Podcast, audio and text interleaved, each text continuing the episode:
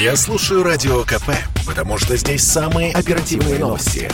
И тебе рекомендую.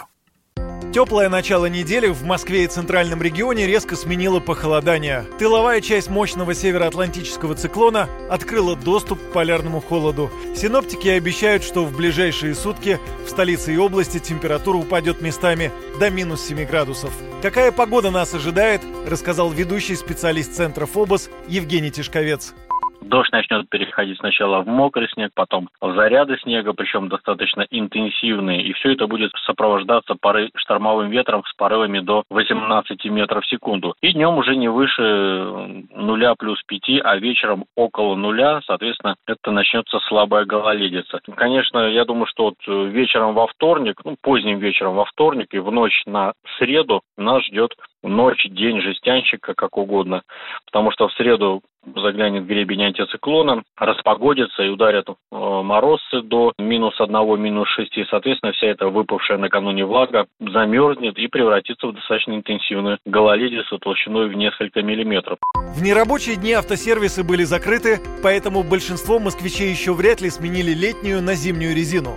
Сейчас в шиномонтажке попасть очень сложно. Все расписано на неделю вперед. Мы позвонили в один из шиномонтажных центров. Могу ли я сейчас э, подъехать на шиномонтаж? У вас как? У нас запись до, до пятницы. До конца недели? Нет, нет, в пятницу свободные места только раскрываются. А чуть раньше я хочу, потому что завтра снег обещают. Я бы вам помог, но физически ограничен.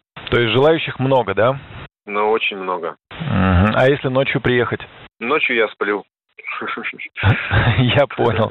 Хорошо, ну все тогда. Э, ближайшее это на пятницу, да? Ну да, да, да, только на пятницу. День жестянщика уже отметили в Магадане. Там морозы установились давно, но накануне город накрыло декадной нормой снега, под которым оказалась наледь.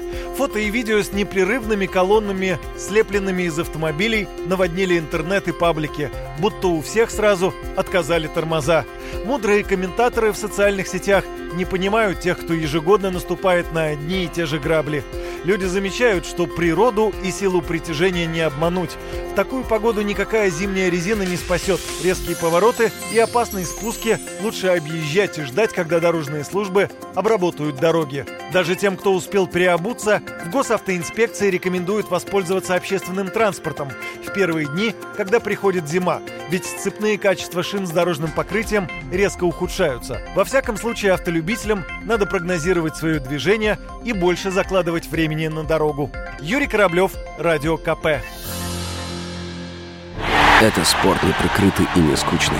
Спорт, в котором есть жизнь. Спорт, который говорит с тобой как друг. Разный, всесторонний, всеобъемлющий. Новый портал о спорте – sportkp.ru О спорте, как о жизни –